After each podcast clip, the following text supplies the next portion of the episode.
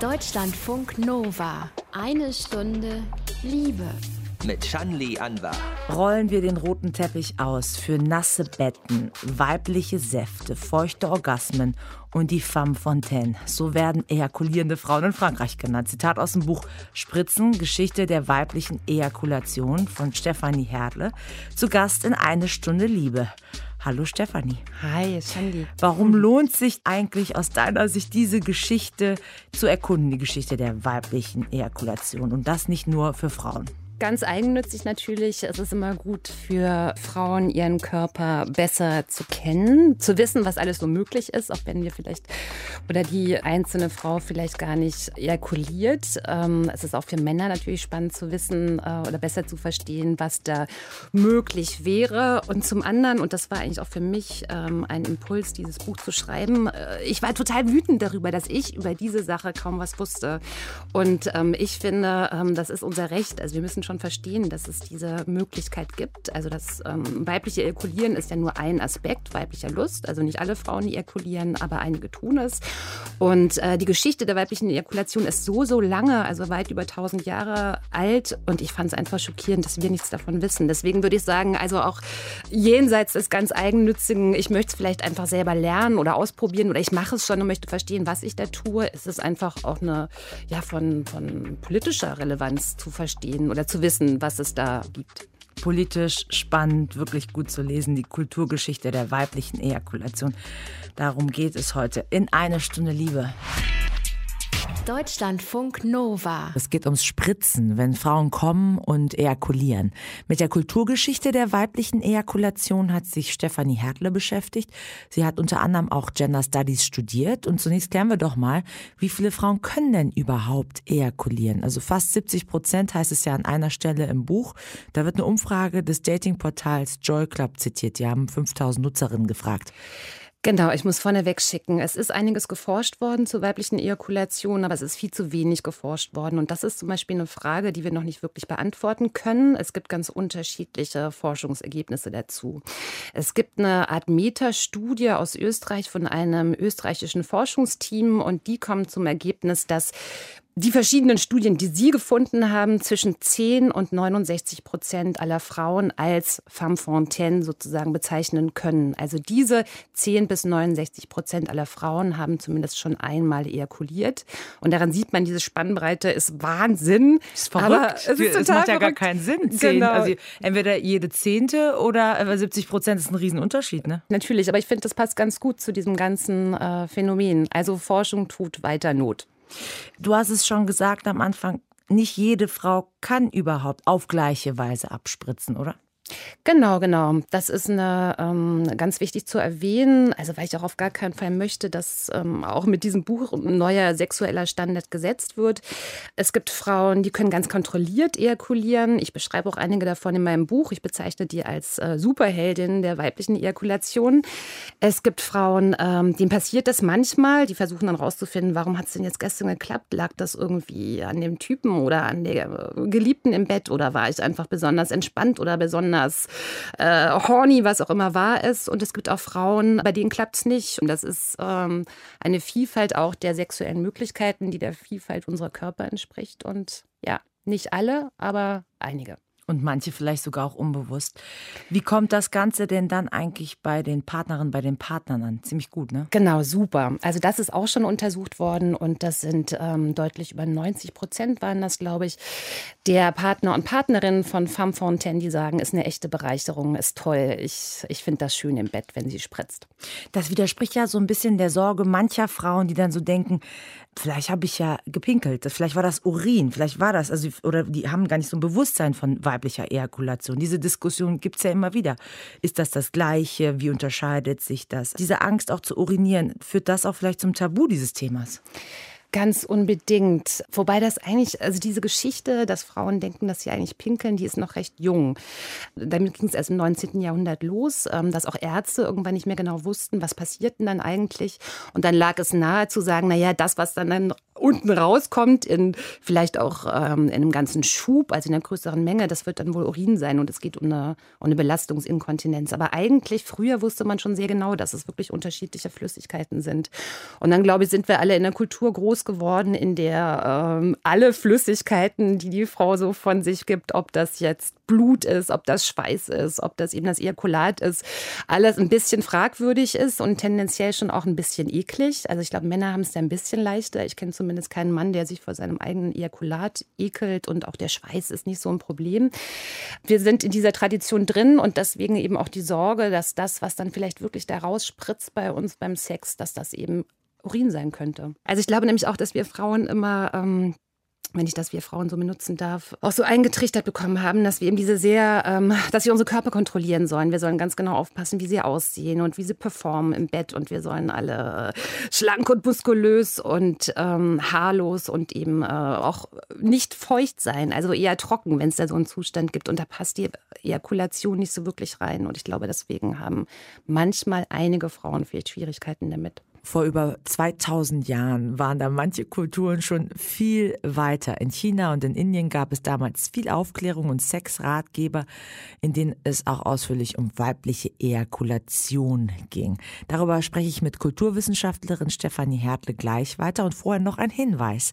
Eine Stunde Liebe könnt ihr am 23. Februar zum ersten Mal live erleben auf der Bühne in Hamburg im Grünspan. Till und ich, wir sprechen da mit verschiedenen Gästen, Autorin äh, Katja Lewina ist dabei. Mit der sprechen wir über offene Beziehungen und weibliche Sexualität. Mit dabei ist auch ein Männercoach aus Berlin, John Eigner. Wir diskutieren, wie ist das eigentlich mit der Männlichkeit heute? Wann ist denn ein Mann ein Mann? Brauchen wir überhaupt noch solche Kategorien heutzutage noch? Wir nehmen zwei Podcasts mit euch zusammen auf am 23. Februar, Sonntagabend in Hamburg. Karten gibt es auf der Seite podcastfestival.de für eine Stunde Liebe live. Vor über 2200 Jahren wussten Menschen in China offenbar mehr über weibliche Ejakulation als wir heute. Damals gab es große Werke über nicht nur die Ejakulation der Frau, sondern im Grunde Sexualratgeber auch über den Mann. Stefanie, was stand da eigentlich drin? Das ist ja recht poetisch, wenn da von der Vereinigung von Himmel und Erde die Rede ist. Ja, das äh, sind ganz wunderschöne Texte, die wirklich uralt sind, auf Bambusblättchen gepinselt und die davon erzählen, wie sich Männer und Frauen idealerweise beim Sex begegnen. Dazu muss man wissen, also Mann und Frau galten als komplementär, die haben sich miteinander ergänzt. Also auch beim Sex ging es darum, sich mit seinen Energien und mit seinen Säften zu ergänzen. Und ein Ziel für den Mann war es, die Frau zum Orgasmus zu bekommen, also ihr so viel Lust zu verschaffen, dass sie kommen konnte und dass sie auch ejakulierte. Weil diese Flüssigkeit nämlich für den Mann viel mehr war. Sie war auch noch Medizin, sie war was, was ihn, was ihn sättigte, was ihn heilen konnte. Es gibt ganz schöne Texte, der wird dann beschrieben, äh, ein Mann, der viel Ejakulat über seinen Penis aufnimmt, äh, dessen ergraute Haare können zum Beispiel wieder schwarz also werden. Also ein Jungbrunnen vielleicht sogar. genau, sehr und, schön. Und gerade er Gerade er soll dann eben nicht so oft kommen, weil wenn er kommt, dann äh, verliert er eben an Lebenszeit, steht da auch in diesen Genau, Texten genau. So. Also ihn schwächt die Ejakulation. Aber also er muss die Säfte der Frau zu sich nehmen. Und Frau darf so oft kommen, wie sie will. Also Frau dem Mann sexuell überlegen. Und das war gar kein Problem. Da das Ziel für den Mann eben war, die Frau zum Orgasmus zu bringen, gab es eine Kultur, in der sehr genau vermittelt wurde, ähm, woran man erkennen kann, was der Frau gefällt. Also die verschiedenen Anzeichen. Wo tritt der Schweiß auf? Werden ihre Wangen rot? Ziehen sich die Zehen nach oben? bewegt sie die Hüfte nach oben. All das wurde sozusagen gelesen und ähm, je nachdem, welche Anzeichen von Erregung es gab, bei der, bei der Partnerin konnte der Mann dann handeln. Also es gab zum mhm. Beispiel ein wahnsinnig langes Vorspiel, bis überhaupt Penetration angesagt war. Und das ist äh, so eine Schnittmenge mit alten Texten auch aus Indien. Da gab es auch ein ähnlich großes Wissen auch über erogene Zonen der Frau und vor allen Dingen über die Frage der Langsamkeit, also dass Sexualität zwischen Mann und Frau etwas ist, wofür man sich sehr viel Zeit nehmen sollte. Und ich denke auch eine Übereinstimmung, Sexualität als Genuss, eben nicht nur als Fortpflanzung. Also bei dieser Kamashastra, bei der äh, Literatur aus Indien, bei diesen Liebeshandbüchern ist vielleicht noch ganz spannend zu erwähnen, dass die mit ganz starken Klassifizierungen gearbeitet haben. Die haben versucht, wirklich äh, die verschiedenen Frauentypen und auch Männertypen zu unterscheiden, um dann rauszufinden, welcher Typ am besten mit welcher Frau und was dann genau, um den größten Genuss miteinander zu haben. Und zu diesen Klassifikationen äh, gehörte auch immer eine Beschreibung der, der sexuellen Flüssigkeiten der Frau. Also das war genauso wichtig, wie zu beschreiben, wie das Genitale aussieht, wie groß sind die Vulvalippen, wie tief ist die Vagina, wie duftet sie. Genauso wurde dann auch ihr Liebessaft, ähm, ihr Wollustsaft beschrieben. Jetzt, wo du dich mit diesen verschiedenen Texten auseinandergesetzt hast und danach dann auch mit Sexualität in der westlichen Welt, was würdest du sagen, was ist da so der größte Unterschied? Fehlt im Westen so eine gewisse Sinnlichkeit oder wobei im Mittelalter gab es das im Westen ja auch? Ja, ist die Frage, mit was ähm, ich das jetzt vergleichen soll. Also ich dachte beim Lesen immer wieder gerade dieser sehr alten Text, dass das, was wir heute als Sexkultur, das Wort gibt es vielleicht auch so gar nicht, ähm, haben oder erleben, wirklich traurig ist. Das ist einfach total schlecht. Ich glaube, wir sind viel zu genital fixiert, wir sind viel zu schnell, wir sind viel zu penetrationsfixiert. Ähm, ich glaube, wir müssen viel neugieriger sein, viel aufmerksamer miteinander umgehen. Ich glaube, das wäre sehr befreiend für Männer auch, also für Frauen und für Männer, da ein bisschen ähm, ja, die Palette äh, wieder, wieder zu öffnen und den Blick weiterzumachen. Und genauso wie die wahre Größe der Klitoris, 9 cm lang bis zu 6 cm breit, die viele Jahre vergessen äh, worden ist, ist es bei uns in der westlichen Welt auch mit dem Wissen um äh, Frauen und das Abspritzen, das Ejakulieren können gewesen. Stefanie Hertle geht in ihrem Buch zur Kulturgeschichte der weiblichen Ejakulation auch darauf ein. Wieso wusste man eigentlich in der westlichen Welt über zwei Jahrhunderte nach der Aufklärung fast nichts mehr? Oh, darauf gibt es ganz, ganz viele ähm, Antworten, die ich in meinem Buch auch alle ähm, aufzuzeigen versuche. Also eine, die ich ganz wichtig finde, ist, dass Männer und Frauen zunehmend als ganz gegensätzliche Wesen gedacht worden sind. Und vorher war das eher so ein Kontinuum, also Männer und Frauen auf einer Skala mit Schnittmengen in der Mitte. Und da war eben so eine Flüssigkeit wie, also damals war das dann der, der Samen. Es gab eben einen weiblichen Samen und es gab einen männlichen Samen. Die konnten sich beide sozusagen teilen. Diese Flüssigkeiten hatten hatten beide, weil diese Körper sich ja eigentlich auch recht ähnlich waren. Und so im 18., 19. Jahrhundert ging das auseinander. Also Männer und Frauen wurden sehr, sehr unterschiedlich. Also der Mann wurde eher so zum allgemein menschlichen und der Sonderfall war die Frau, die war einfach ganz anders. Also ich habe ganz verrückte Texte gefunden, wo wirklich nochmal erklärt wird, dass bei der Frau alles anders ist. Also das Skelett und das Gehirn und die Fingernägel und der Mundhöhlenknorpel. Also an allem konnte man sehen, dass es typisch weiblich ist. Und da passte natürlich so ein Saft, der sehr ähnlich war, überhaupt nicht mehr rein. Mhm. Das war ja eben so ein binäres Modell, was dann entstanden ist. Und es war im Grunde eine Abwertung der Frau. Auf jeden Fall, auf jeden Fall.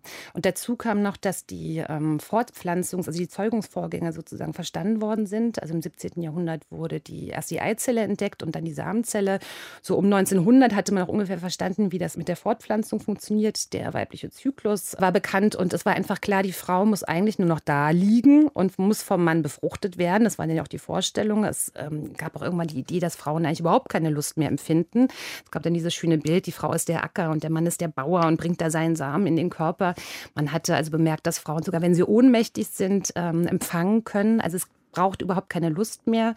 Und ähm, das war eben auch eine ganz wichtige sozusagen, ein ganz wichtiger Diskurs, dass Frauen vielleicht überhaupt keine ähm, Lust empfinden können, zumindest nicht die anständige, die bürgerliche Frau. Oder nicht und müssen, um schwanger zu werden. Das ist es doch eigentlich. Sie brauchen den Orgasmus eigentlich nicht, um schwanger zu werden, rein jetzt biologisch gesehen. Genau, den braucht es nicht. Das ist das eine. Und das andere ist, dass, es, dass die Lust auch gar nicht mehr mit im Spiel ist, sozusagen. Frauen waren vielleicht gar nicht mehr die, die sowas wie Lust kannten. Und da ist dann natürlich eine Flüssigkeit, die ausschließlich mit Lust verknüpft wird, völlig unvorstellbar.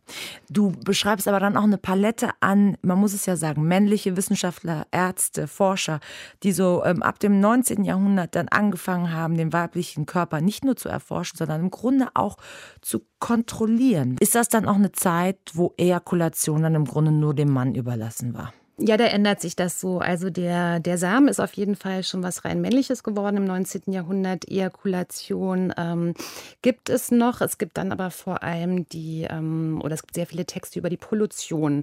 Die Pollution äh, kann zum Beispiel ein äh, nächtlicher Erguss der Frau sein ähm, oder ähm, ein Erguss im, im Halbschlafen beim Träumen. Ähm, es gibt dann sehr lustige Texte, in denen Frauen beschreiben, dass sie aufwachen aus dem Halbschlaf und merken, dass sie ganz nass sind. Und der Arzt fragt danach, na, was ist denn so los gewesen? Wie sind sie denn eingeschlafen? Und dann wird da gestanden, dass die Frau also einen, einen frivolen Roman gelesen hat. Und dann ist alles klar. Also, das ist eine Pollution eben als Folge dieser Lust durch, den, durch diesen erotischen ähm, Roman. Und da gibt es, aber das ist dann wirklich so ein ganz spezieller Fachdiskurs von Sexualwissenschaftlern, auch von Ärzten, immer wieder Beschreibungen von diesen Pollutionen und auch von den Ejakulationen. Und richtig verschwinden ähm, wird die weibliche Ejakulation dann so ab den 20, 30er Jahren.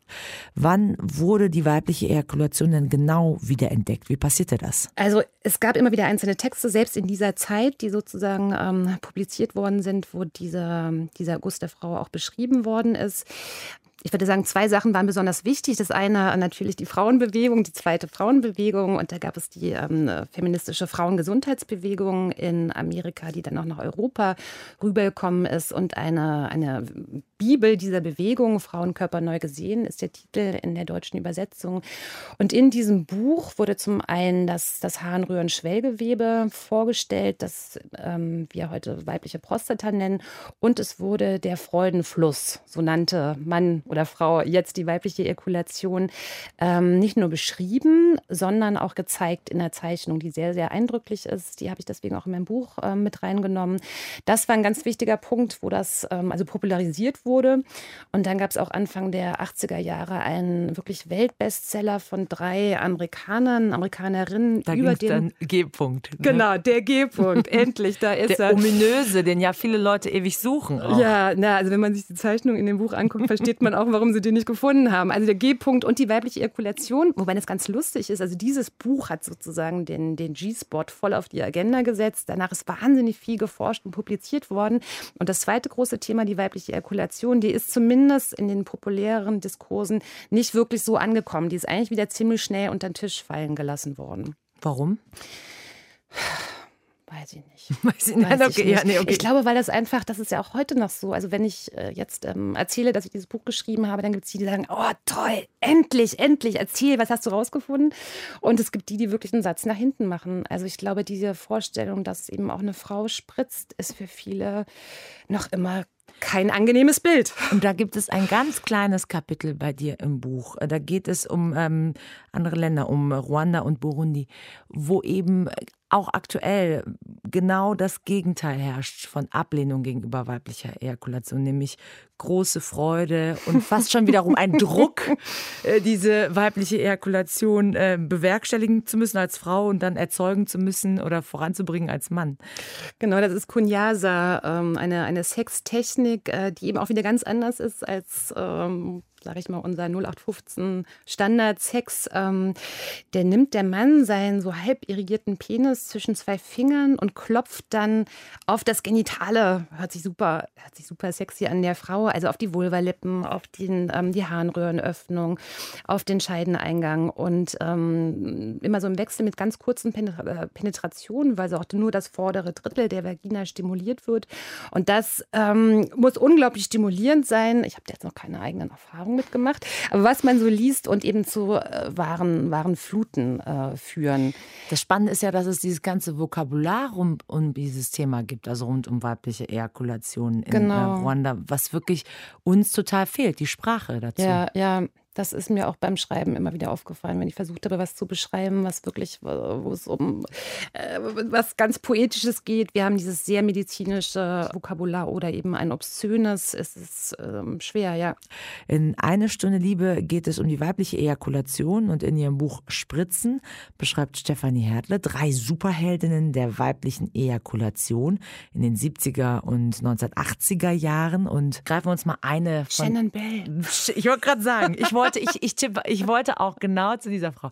Greifen wir uns mal eine dieser Heldinnen raus, Shannon Bell. Was macht diese Frau so besonders? Also ich bin auf das Thema aufmerksam geworden, weil ich 1998 im Kino war hier in Berlin und da wurde gezeigt How to Female Ejaculate. Ein wahnsinnig toller Film über die weibliche Ejakulation von Anfang der 90er Jahre, unbedingt sehenswert.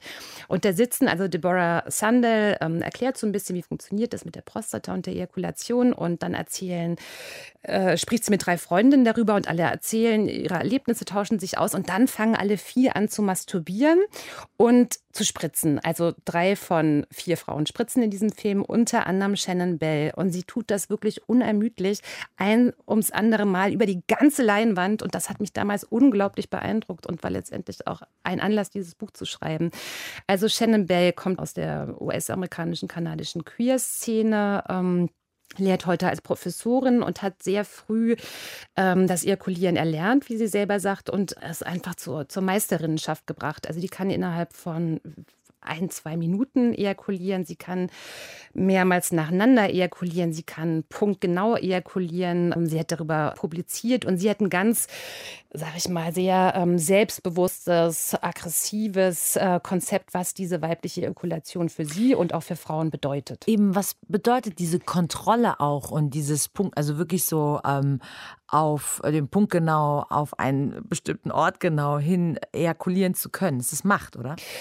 Es ist Macht, es ist, sich, ähm, es ist Kontrolle über den eigenen Körper, es ist sich Platz nehmen, ähm, es ist auch mit einem Bild von Weiblichkeit brechen, das ähm, mütterliches ist, wo die Flüssigkeiten eher aus einem rauslaufen, die man nicht kontrollieren kann, Blut und so weiter, das läuft und läuft und läuft.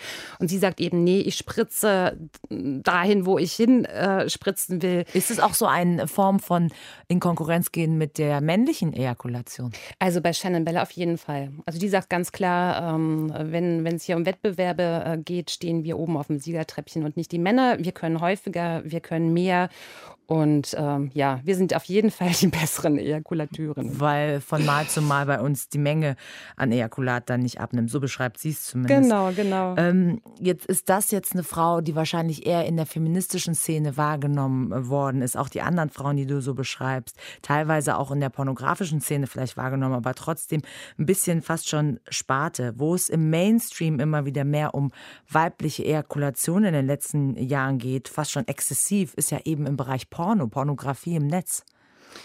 Ähm, genau, das ist einfach ein, also Du stöhnst so auf, es nervt oh, dich auch ein bisschen, ne? Genau, Was also Porno ist tatsächlich, wird, ne? ähm, mhm. genau, also ich denke, da ist, ähm, das ist eine sehr zweischneidige Sache. Also zum einen ähm, toll, weil Frauen äh, sich das einmal angucken können und äh, ähm, also Laura Merit spricht davon, dass die Pornos heute auch so eine Art Aufklärungsauftrag haben, weil auf anderen Kanälen findet man zum Beispiel die weibliche Ejakulation nicht so viel Informationen.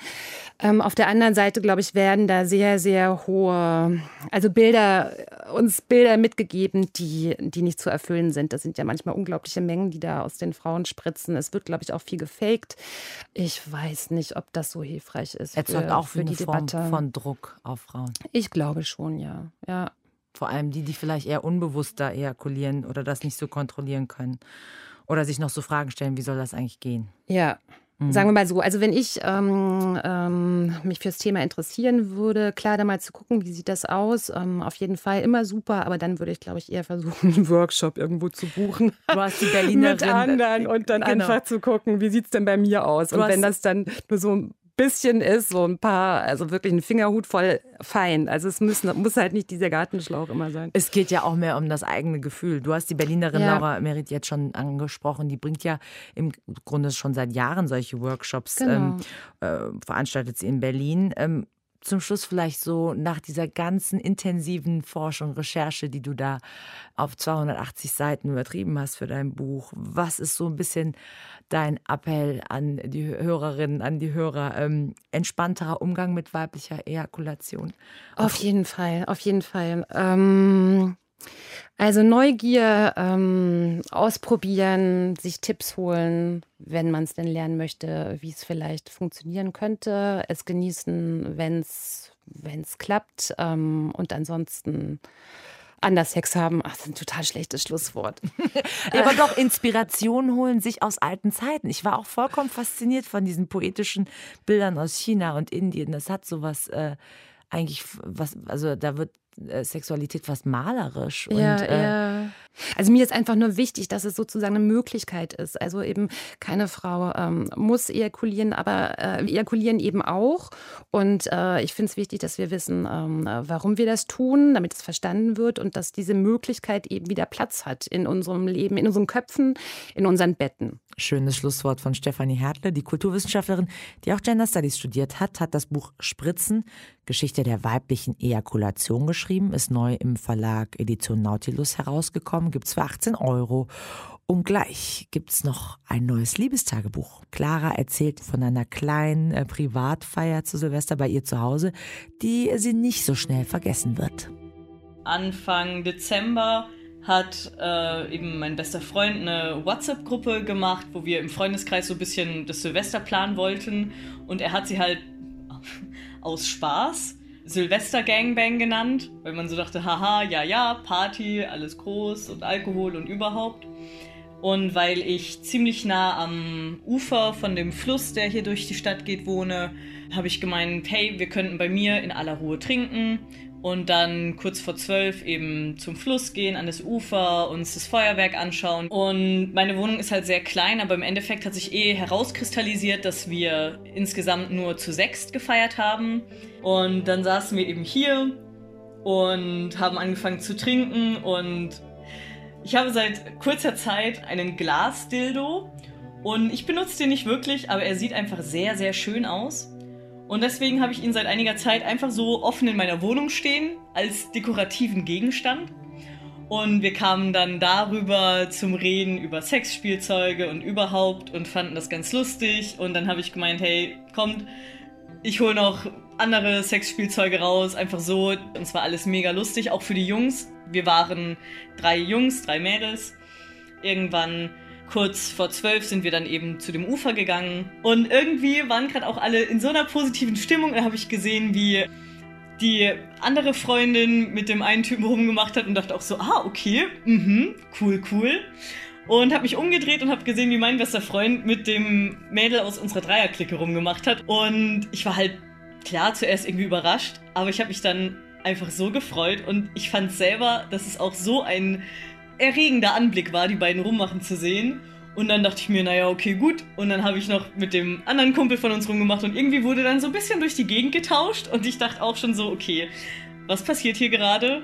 Wir waren halt alle unglaublich gut gelaunt und gut drauf und alles war so positiv und natürlich auch mit genug Alkohol.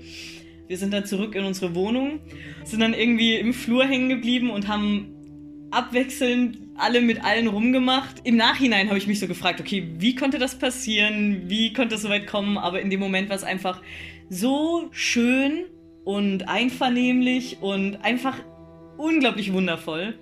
Und irgendwann sind wir dann auch in mein Schlafwohnzimmer zu den anderen dazugekommen und es war irgendwie so ausgelassen und dann hatte ich noch wieder mit dem anderen Typen rumgemacht und dann hatte die mit dem rumgemacht und hier und da und dann waren irgendwie auch diverse Hände unter Oberteilen und in Hosen und überhaupt. Es hat sich echt angefühlt wie in irgendeinem Klischee-Porno oder irgendeiner Fantasie. So eine Party, die verhältnismäßig unschuldig angefangen hat, halt ganz normal.